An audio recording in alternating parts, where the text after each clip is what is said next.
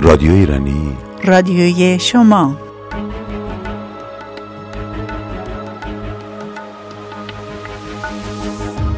همه از دور میشنیدم. بغز دریا تو صدامه. همشون به هم می‌گفتن. غم دنیا تو نگامه همه درهاشونو بستن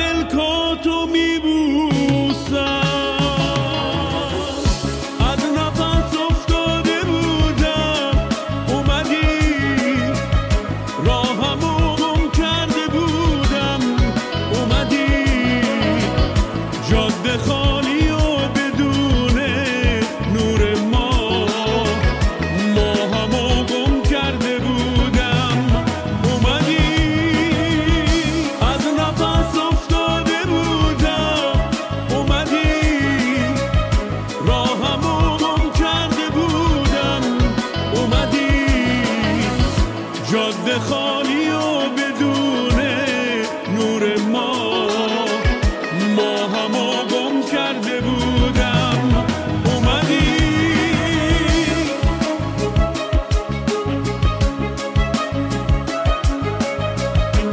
رادیو ایرانی رادیوی شما.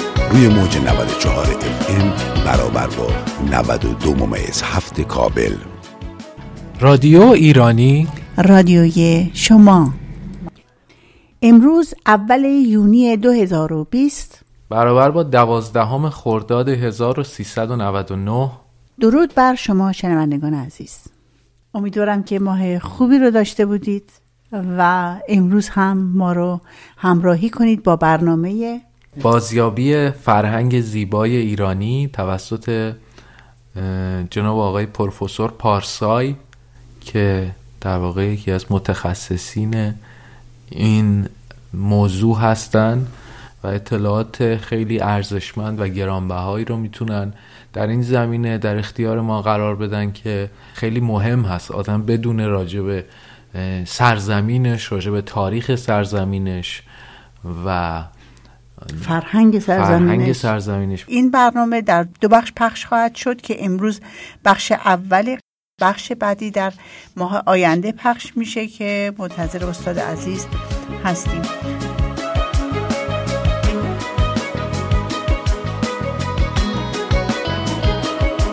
رادیو ایرانی. رادیوی شما. درود بر شما استاد گرامی. به برنامه رادیو ایرانی خوش آمدید. درود بر شما و درود بر شنوندگان گرامی رادیو ایرانی آته همچنان که قرار گذاشتیم ما برنامه امروزمون در دنباله برنامه های فرهنگ ایرانی رونمایی معرفی یکی از برجسته ترین فرهیختگان و دانشمندان ایرانی است حکیم عمر خیام نیشاپوری. عنوان سخنرانی امروزمان را من گلگشتی در اندیشه و سروده های حکیم عمر خیام برگزیدم. اندیشه های حکیم عمر خیام از سوی برخی از پژوهندگان خوب بررسی شده ولی نه از سوی همه و بیشتر مردم به سروده های چهارپاره یعنی رباعی عمر خیام علاقه پیدا کرده اند و بیشتر حکیم عمر خیام را به عنوان یک شاعر پذیرفتند هیچ مشکلی از این نظر نیست ولی اندیشه عمر خیام برای خود در قلمرو فرهنگ ایرانی جایگاه ویژه‌ای کسب کرده. من همین اول اجازه می‌خوام یک سوالی رو مطرح کنم که برای من در برنامه پیشینم پیش آمده بود. منتظر یک فرصت مناسب بودم. بعضی از فرهیختگان ایرانی با فرانام یا لقب خاجه استاد سخن عارف و حکیم شما ازشون نام بردید. به چه دلیل این القاب به آنها داده شده است؟ هر یک از این فرانام ها که اشاره فرمودین در زمان محدودی به کار رفته و از سوی چه کسی عنوان شده به درستی نمی‌دانیم. ولی برای حافظ مثلا فرانام خاج حافظ عنوان شده برای بعضیا علامه برای بعضیا ملا ملا صدرا مثلا. و برای چند نفری حکیم عمر خیام. یه اشاره کوتاهی بکنم که ما ایرانیا در بخشیدن لقب به یک نفر یا فرانام به یک نفر خیلی گشاده دست هستیم. ما خیلی راحت کسی رو با فرانام هایی صدا می کنیم و عنوان می کنیم که خودش شاید مخالف باشه. یکی از اینا پاسخ خیلی زیبایی داده بود. گفته بود اون چی که میگی من نیستم. ولی چون داری تعریف می‌کنی بدم نمیاد. ولی چرا حکیم؟ فلاسفه چه ایرانی و چه یونانی برای فلسفه و برای فیلسوف تعریفی قائل هستند. زمانی که این تعریف رو ما در نظر می‌گیریم می‌توانیم در چهارچوب آن هم فلسفه رو بفهمیم و هم فیلسوف را بشناسیم. ساده ترین پرسش این است که فلسفه چیست و فیلسوف کیست؟ آیا می‌توان حکیم عمر خیام را فیلسوف نامید؟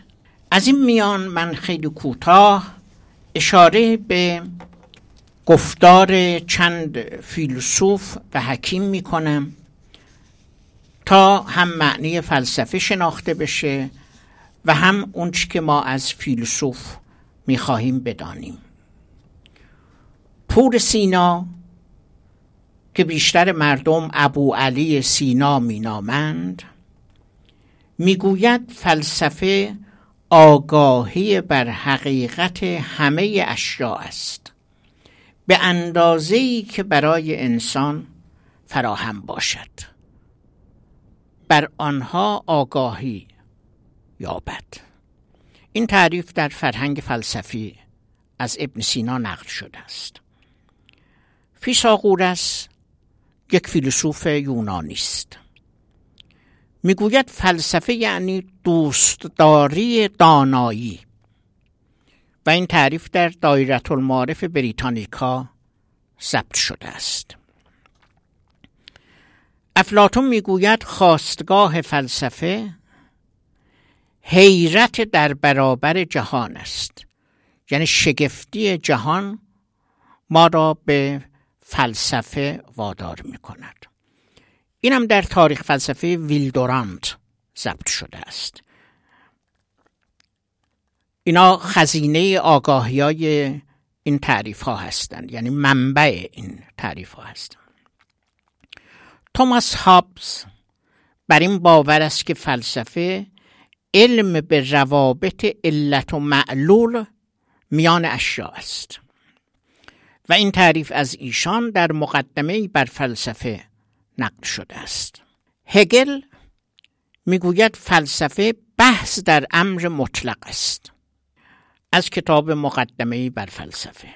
هربارت می‌گوید فلسفه تحلیل معانی عقلی است. اینم از مقدمه بر فلسفه نقل شده.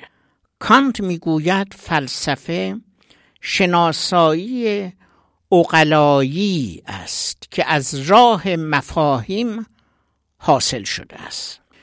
و فیلسوف کسی است که به فلسفه و فلسفه ورزیدن می‌پردازد. یعنی دانشمند فلسفه است. گذشتگان فیلسوف را حکیم مینامیدند. و مقصودشان از این واژه این بود که حکیم کسی است که بر گونه های دانش از علم طب گرفته تا علم ریاضیات تسلط دارد. فیساغورس اولین کسی بود که خود را فیلسوف نامید یعنی دوستدار حکمت.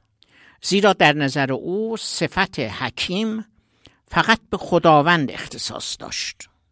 او می‌گفت فلاسفه جهان را از بالا همانند تماشاچیان یک مسابقه نگاه می کنند و بعد در مورد آن در مورد جهان به داوری می پردازند سقرات دلیل توجه خود را به فلسفه چنین بیان می کند می گوید زندگی بدون اندیشیدن و بررسیدن زندگی نیست و ارزش ندارد. فلاسفه به طور کلی همه بران بودند که مطالعه و بررسی و نقد و تحلیل نظریات و عقاید و افکار مهم و با ارزش هستند. فیلسوف کسی است که به ارزش عقلی باور دارد و در علم و عمل خود وابسته به احکام عقل است و حکیم هم همین گونه. در این زمینه وی برخلاف کسی است که در علم و عمل خود معتقد به وحی و الهام یا متکی به خرافات است فیلسوف کسی است که درباره علل بنیادین امور و حوادث تحقیق می کند به گفته دیگر او اندیشمندی است که در مورد حوادث به تفسیر عقلی پرداخته و به جستجوی علل آنها می پردازد. او در پی یافتن معمای جهان و چیستی آن است. به اشیا از جنبه هایی که علوم دیگر به آنها می‌پردازند کاری ندارد بلکه با هستی اشیا و بودن آنها سر و کار دارد و می‌خواهد قوانین بودن را بیابد. فیلسوف به روشن کردن عقاید ما و نظریه هایی که درباره جهان و انسان و ارزش های انسانی داریم اصرار میورزد. او میکوشد که این عقاید را مورد بررسی دقیق قرار دهد و اندیشه هایی را که دارای ارتباط منطقی با یکدیگر باشند مرتب و منظم کند. فیلسوف همیشه دنبال درک حقایق است و غیر از حقیقت به چیز دیگری وابسته نیست. ما اگر این تعریف ها را از فیلسوف و از فلسفه در نظر بگیریم با توجه به این ستایه ها یعنی تعریف ها ما هم عمر خیام نیشابوری را با فرانام حکیم می‌شناسیم. چون در ایران برای فلسفه واژه برابری حکمت برگزیده شده است. حکمت ایرانی را حکمت خسروانی نیز مینامند. در این باره می‌توان گفتاری جداگانه داشت. از خیام سروده در قالب شعری چهار پاره یعنی ربایی به دست ما رسیده است که همین سروده ها هم او را به شهرتی دنیاگیر رسانیده است. شاید کمتر کتابی در دنیا مانند سروده های خیام تحسین، تحریف و حتی محکوم شده است.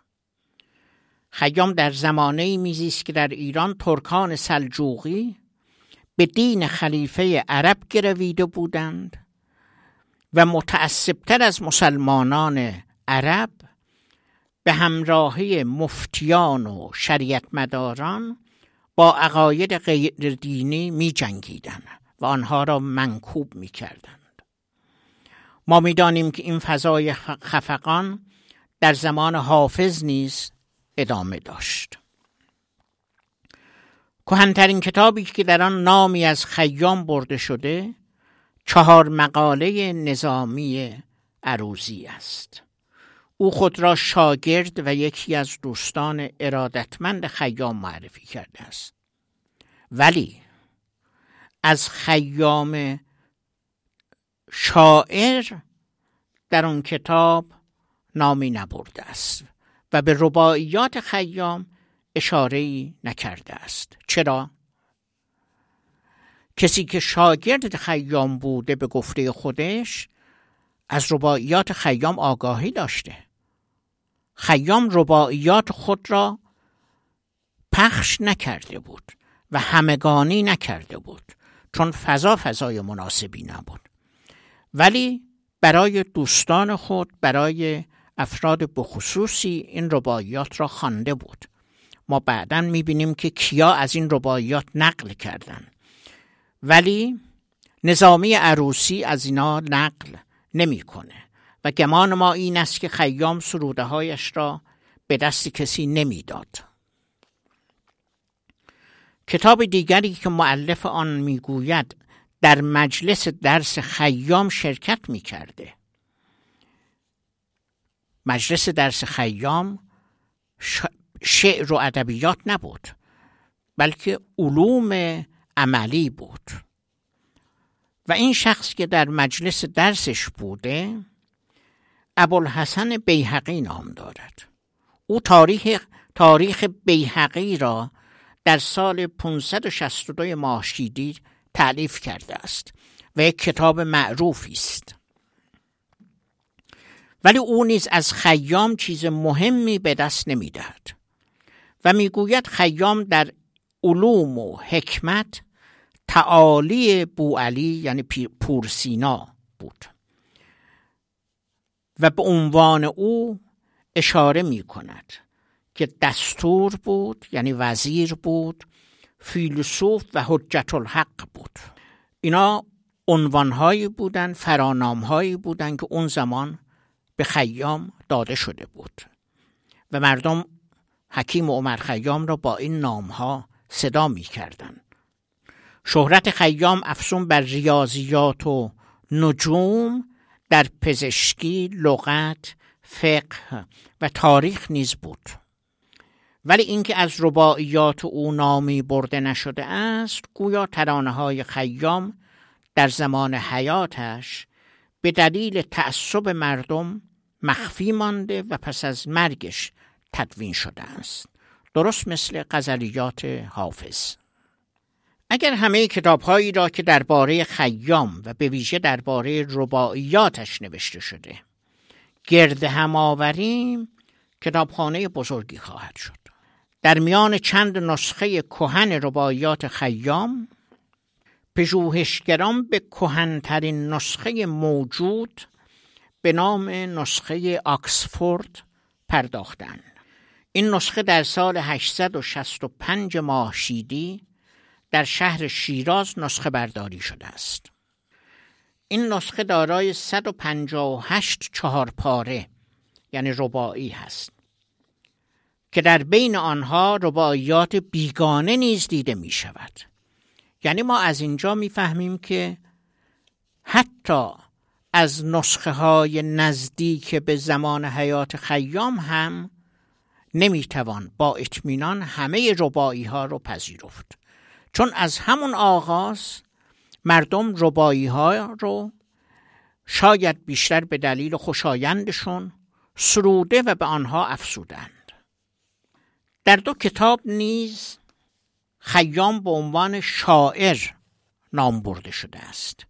نخست در کتاب خریدت القصر نوشته امادالدین کاتب اصفهانی که در سال 572 ماهشیدی یعنی پنجاه سال پس از خیام به زبان عربی نگاشته شده است. دومین کتاب مرساد العباد نوشته نجم الدین رازی می باشد که در سال 620 یا 21 ماهشیدی نوشته شده است. در این دو کتاب از خیام رباعیاتی نقل شده است. نجم الدین در کتابش مرساد العباد خیام شاعر را بررسیده است. این کتاب وسیقه بزرگی است امانت بزرگی است. چرا؟ چون در سال 621 نوشته شده و نویسندهش صوفی متعصبی بوده که در سال 610 ماهشیدی به عقاید خیام اعتراض کرده و به او نسبت فلسفی یعنی تابع فلسفه دهری یعنی تابع قوانین طبیعت داده است. او باورهای خیام را با نگرش باطل به داوری می‌برد و او را سرگشته و گمگشته میپندارد. خیام در یک ربایی می‌گوید در دایره که آمدن و رفتن ماست آن را نه بدایت نه نهایت پیداست. کس می نزند دمی در این عالم راست کین آمدن از کجا و رفتن به کجاست. خیام تشبیه می کند عالم هستی را وجود را به یک دایره که نقطه آغاز و فرجامش معلوم نیست. از هر نقطه ای از دایره می تواند شروع بشود و همان نقطه یا نقطه دیگری پایان یابد. استاد این چهار پاره یا ربایی مضمون آشنایی داره. من خودم این شعر رو می‌شناسم و خیلی بهش علاقه مندم آیا شاعران یا حکیمان دیگری هم این پرسش فلسفی را عنوان کرده در این باره صحبت کردن؟ آری. این پرسش رو بسیاری عنوان کردن که من از میان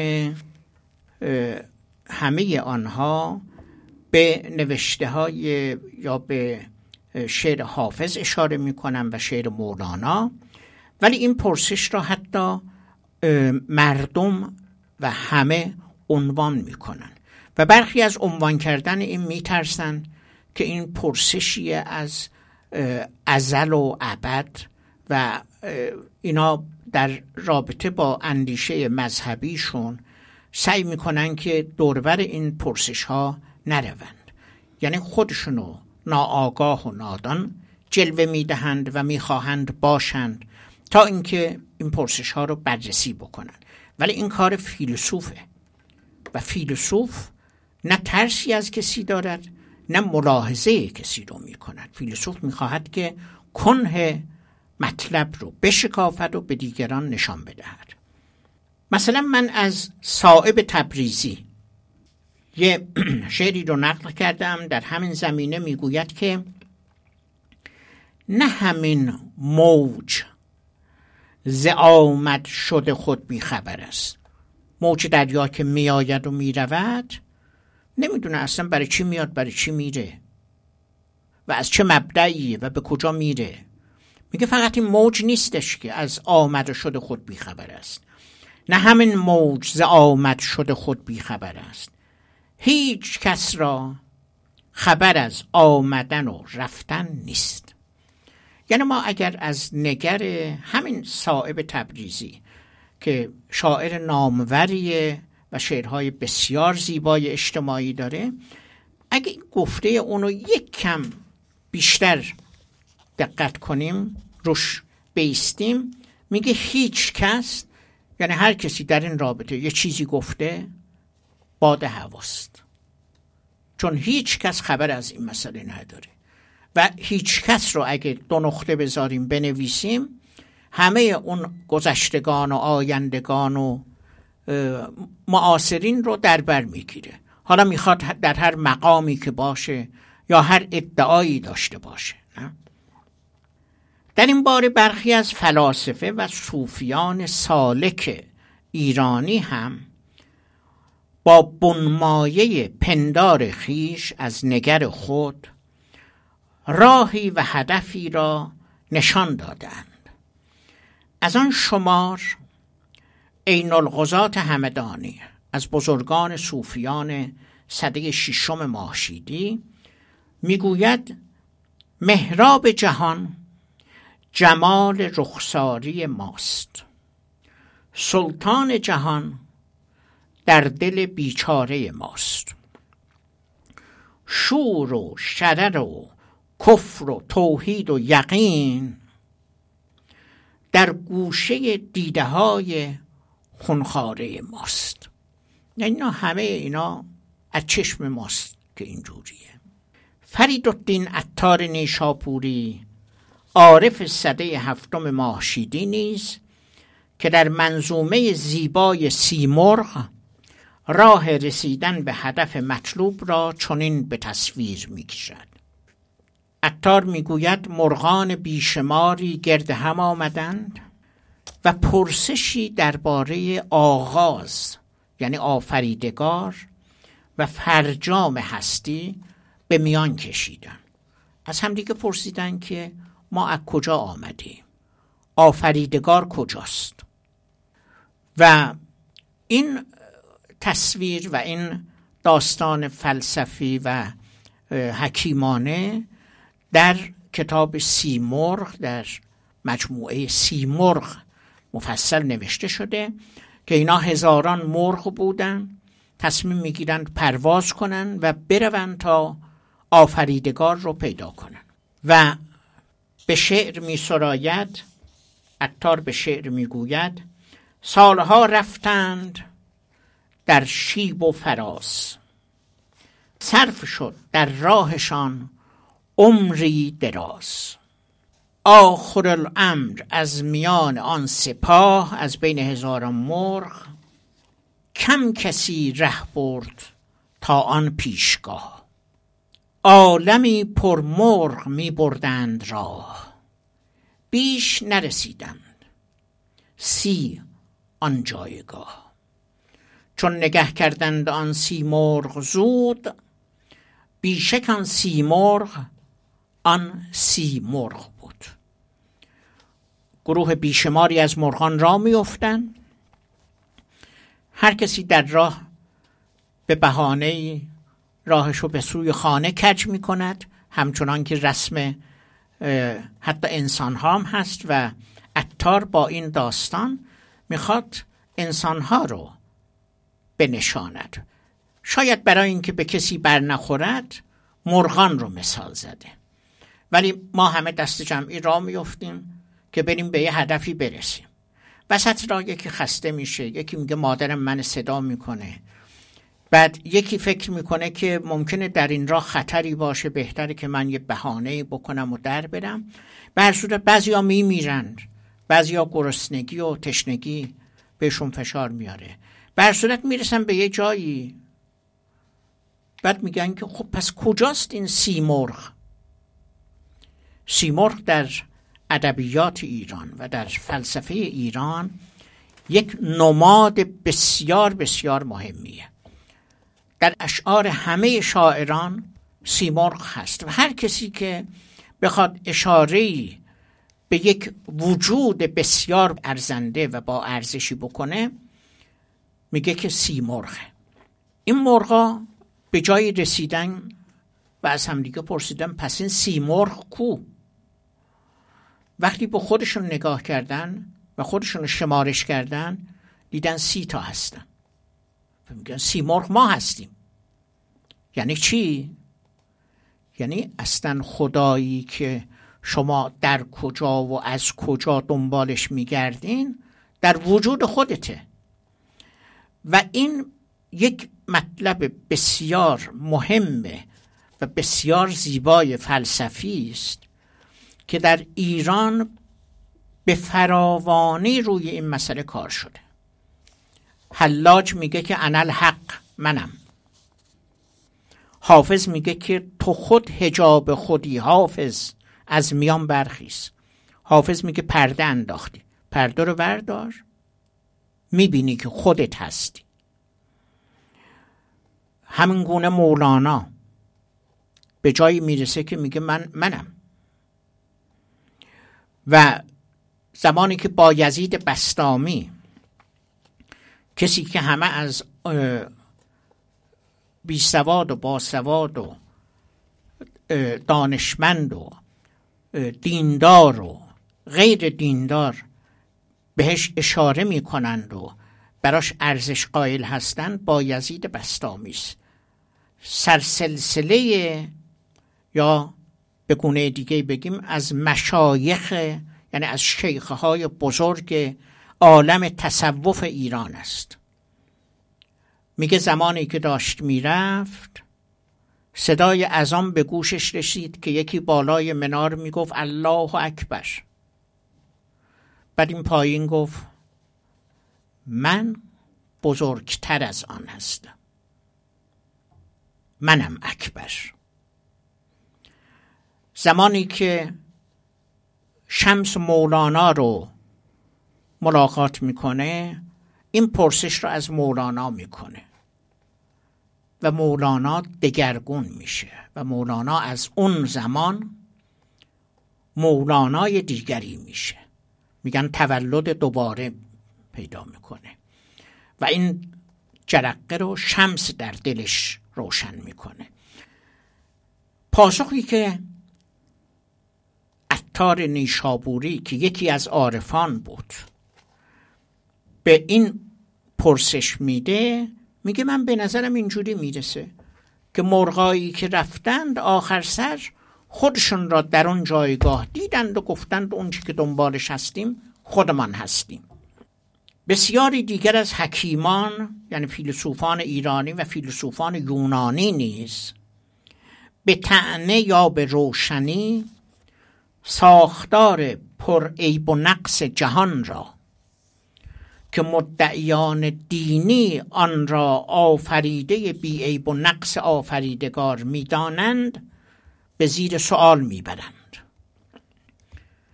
به همین دلیل می‌گویند گر بر فلکم دست بودی چون یزدان یعنی اگه من خدا بودم برداشتمی من این فلک را زمیان از نو فلکی دگر چنان ساختمی کازاده به کام دل رسیدی آسان.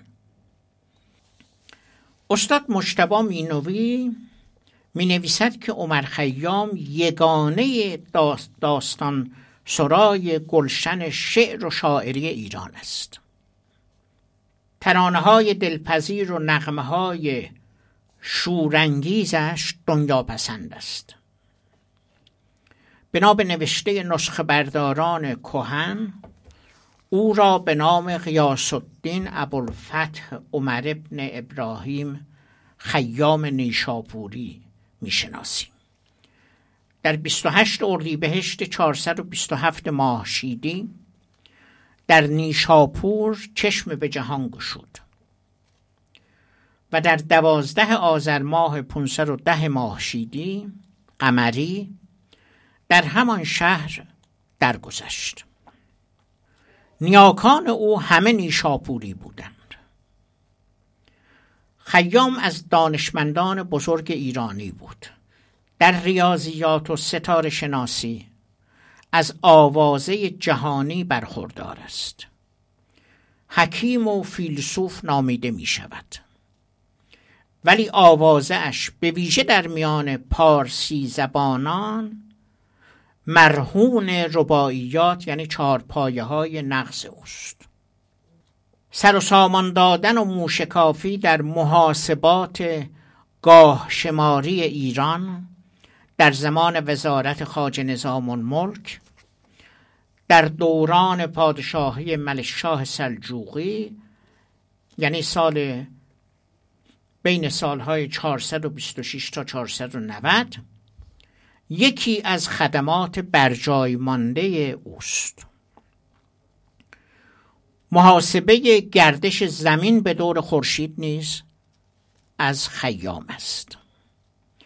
نقش خیام در حل معادلات درجه سوم و مطالعاتش درباره اصل پنجم اقلیدوسی یعنی هندسه تحلیلی نام او را به عنوان ریاضیدان برجسته در تاریخ علم به ثبت رسانیده است. مقاله فی جبر و المقابله کتابی است درباره جبر و مقابله که در, تا... که در پاریس به چاپ رسیده است.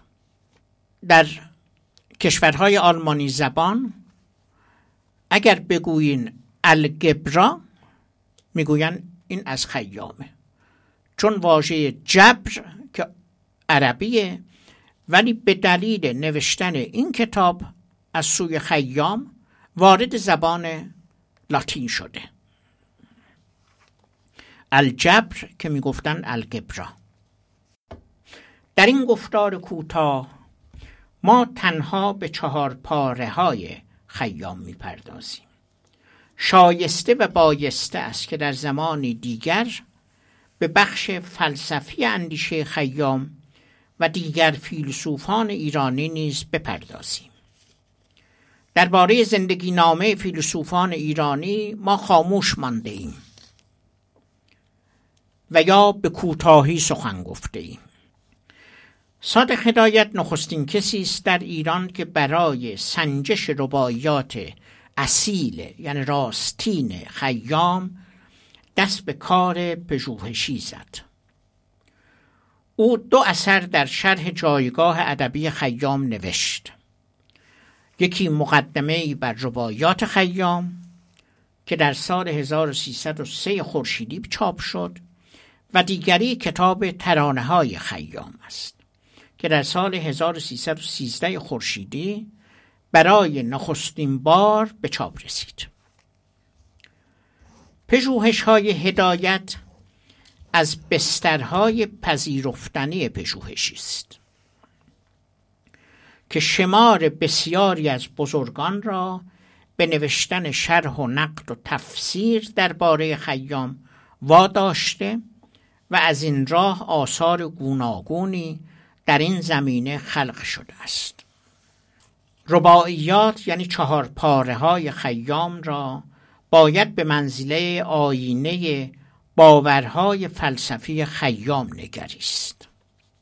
خیام در این سروده ها از زبان خود و با مخاطب قرار دادن دیگران نکته فلسفی و اعتقادی خود را بیان می کند و ما با نگریستن به سروده های مطمئن خیام می توانیم نگاره از حکیم عمر خیام نیشاپوری آنچنان که شایسته و زیبنده اوست بسازیم و آن را به جهانیان عرضه کنیم.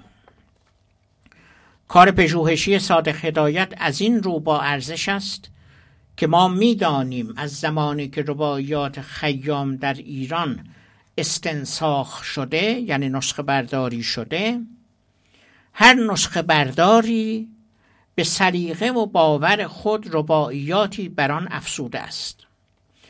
افزون بر بیدقتی نسخه برداران دیده می شود که دین مداران و صوفیان نیز در دگرگون نویسی اندیشه خیام نقش داشتند. هر کسی کوشیده است که دیدگاه خود را بر رباعیات خیام بیفزاید.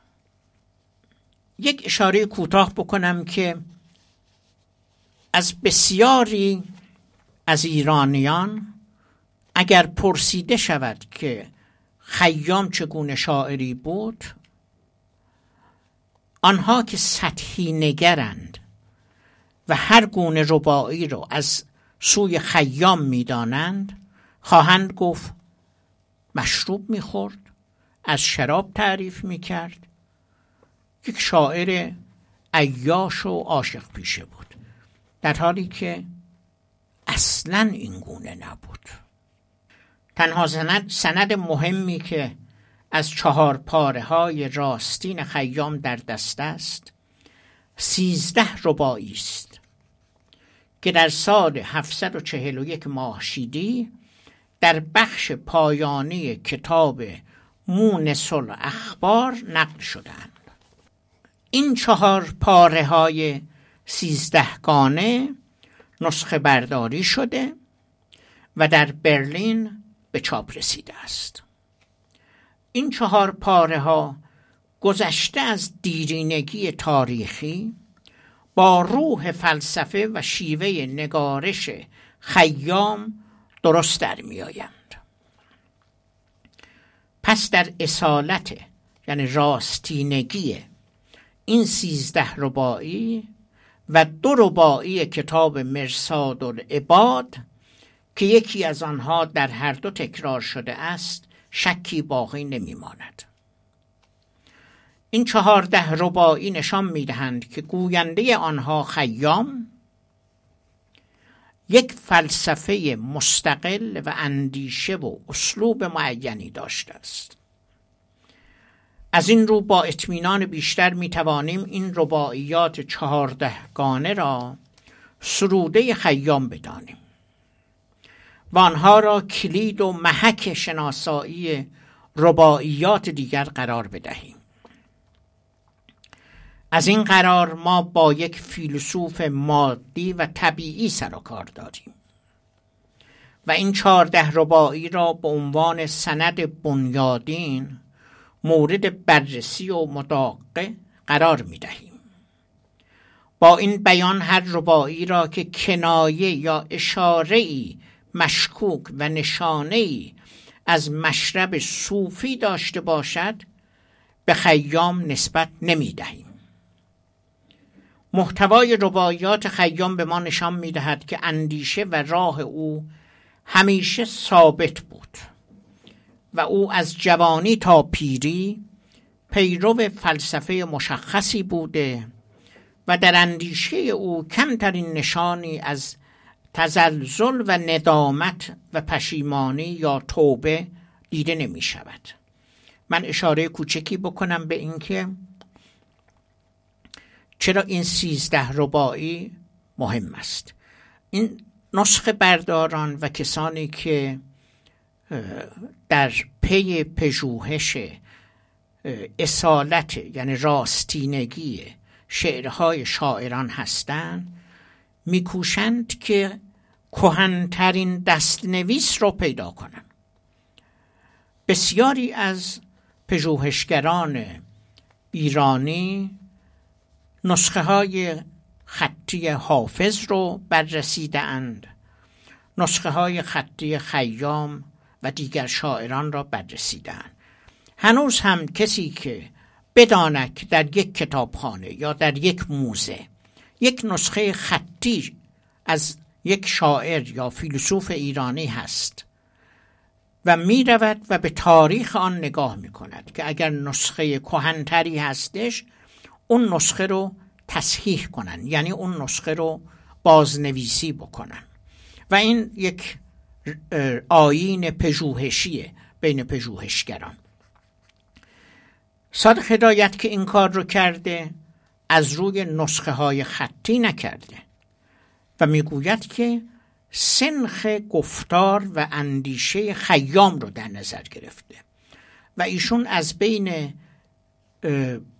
ربایی های بیشماری که مطالعه کرده 116 ربایی رو برگزیده و آنها رو رباعیات خیام عنوان کرده که در ترانه های خیام اون 116 ربایی هستش.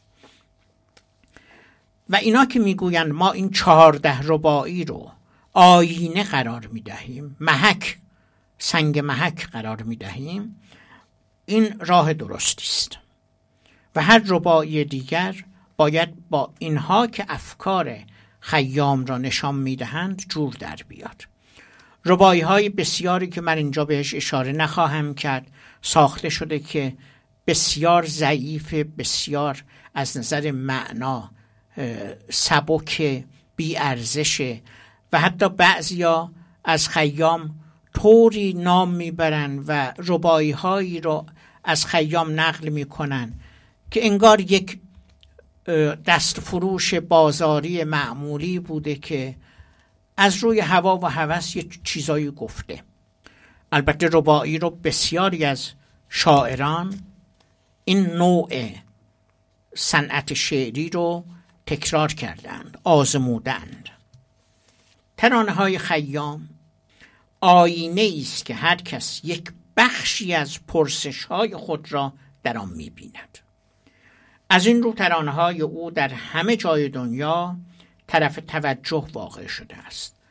تا یک نفر و من حتی بخشی از در کارت هایی که برای دوستان اتریشی می نوشتم همین فلک را سخت بشکافیم و طرحی نو در اندازیم یا همینی که اشاره کردم که آمدن از کجا و رفتن به کجاست به آلمانی وقتی که برای دوستان اتریشی هم نوشتن بعد فوری گفتن که بیا راجع به این موضوع با هم گفتار کنیم توجه همه رو جلب می کند و از این نظر خیام ما را به یاد فیلسوفان و شاعران بزرگ همدوش مانند لوکرز، اپیکور، گوته، شکسپیر و شوپنهاور می اندازد. آرتور شوپنهاور 1788 به دنیا اومده 1860 از دنیا رفته. فیلسوف نامور آلمانی است که می‌گوید همه مردم در زندگی سه مرحله را طی می کنند سه مرحله را میگذرانند و پشت سر می‌گذارند.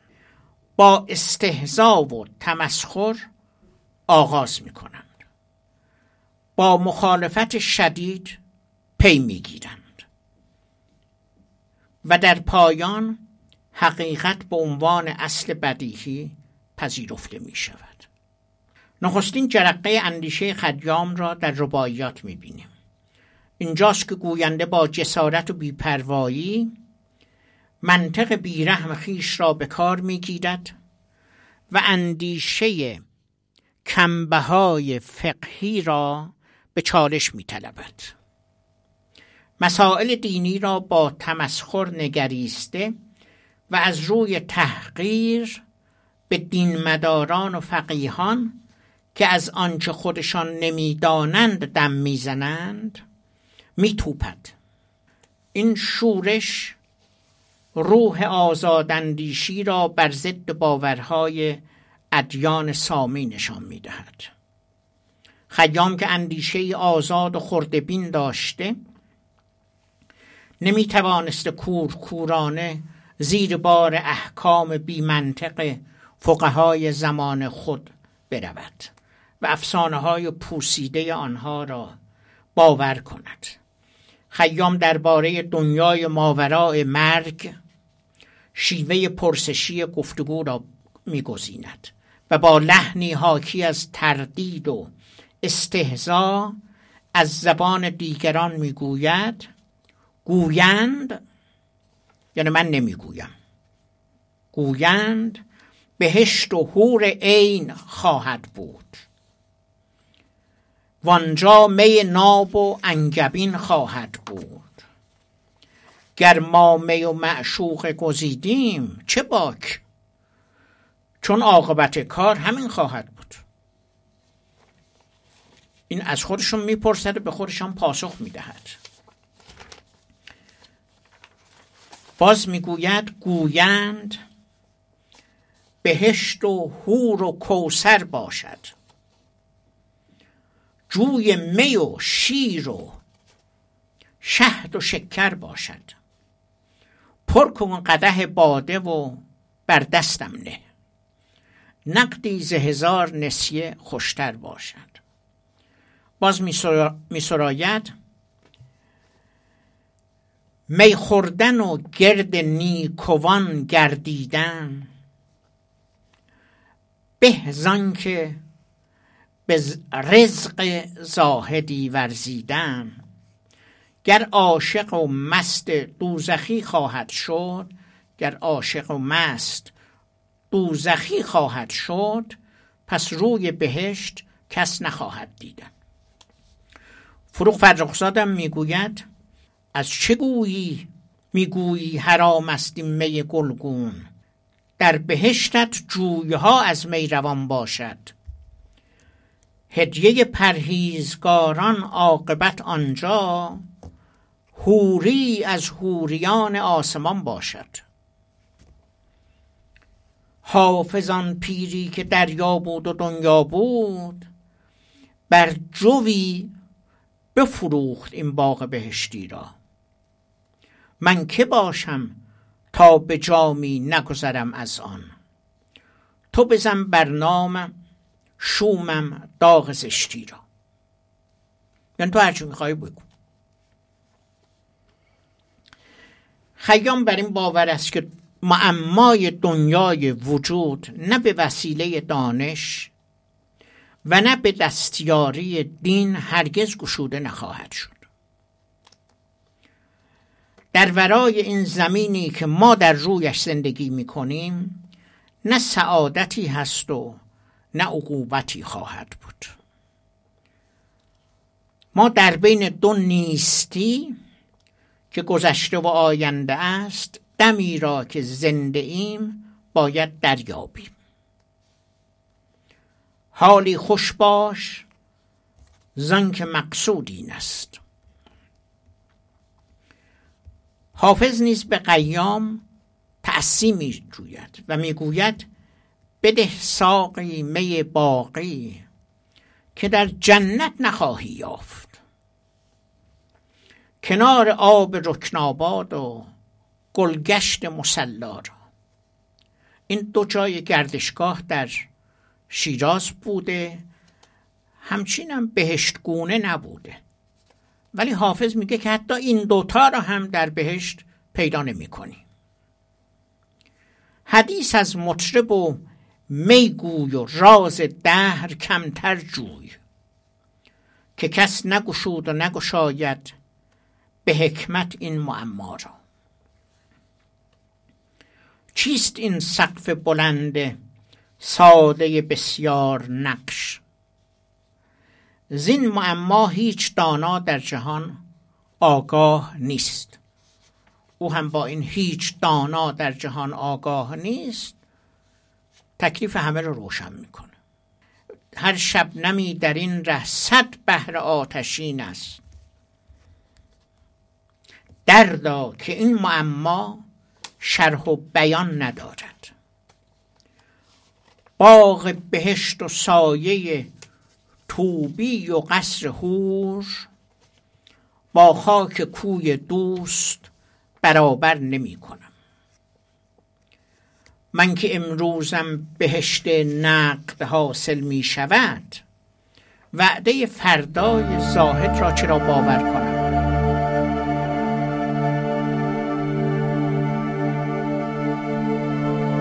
بخش بعدی در ماه آینده پخش میشه که منتظر استاد عزیز هستیم. در اینجا برنامه امروز ما به پایان می‌رسه. برای همه شما عزیزان ماه خوشی رو آرزو می‌کنم. با امید ماه آینده. بدرود. رادیو ایرانی. رادیوی شما.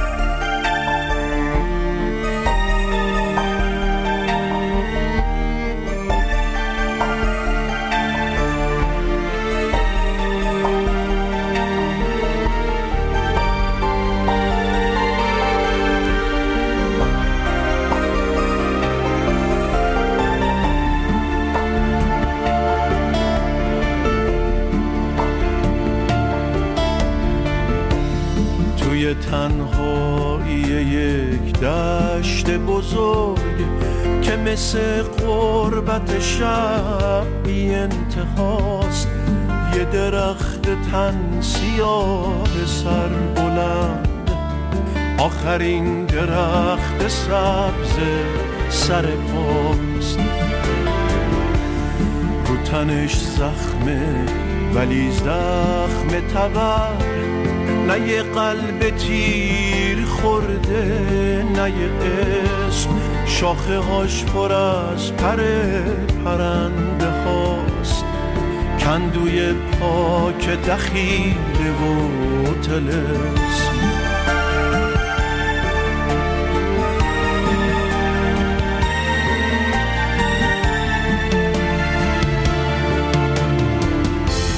چه پرنده ها که تو جاده کوچ مهمون صفه سبز اون شدن.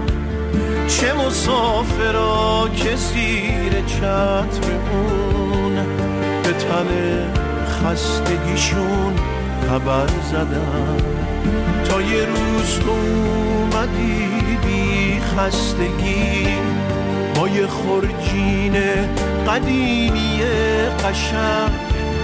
با تو نه سبز نه آینه بود نه آب. یه تبر بود. تو با اهرم سنگ.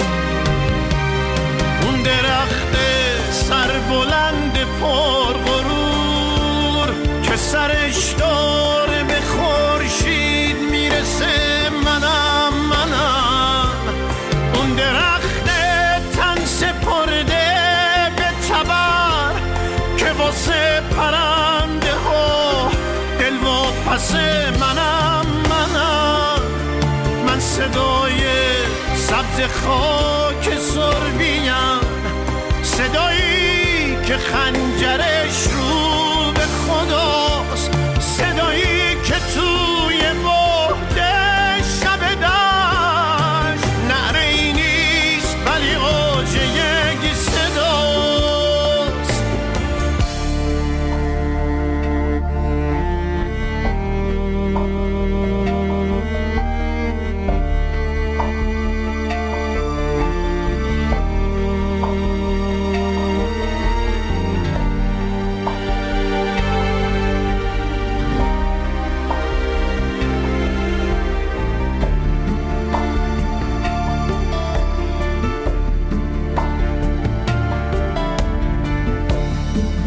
دست نرم تی تبر به دست.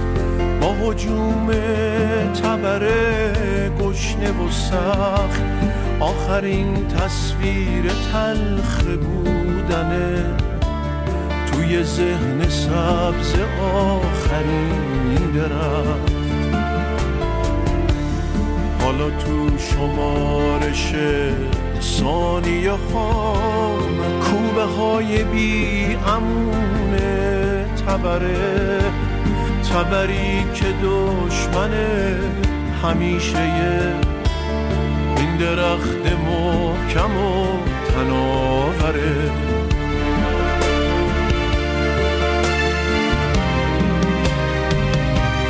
من به فکر خستگی های بزن تبر بزن.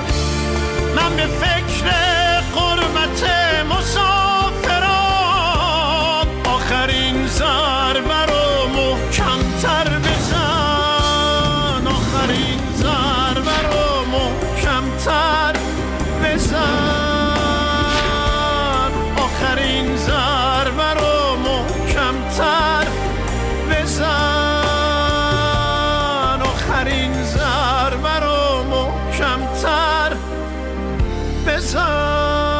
رادیو ایرانی.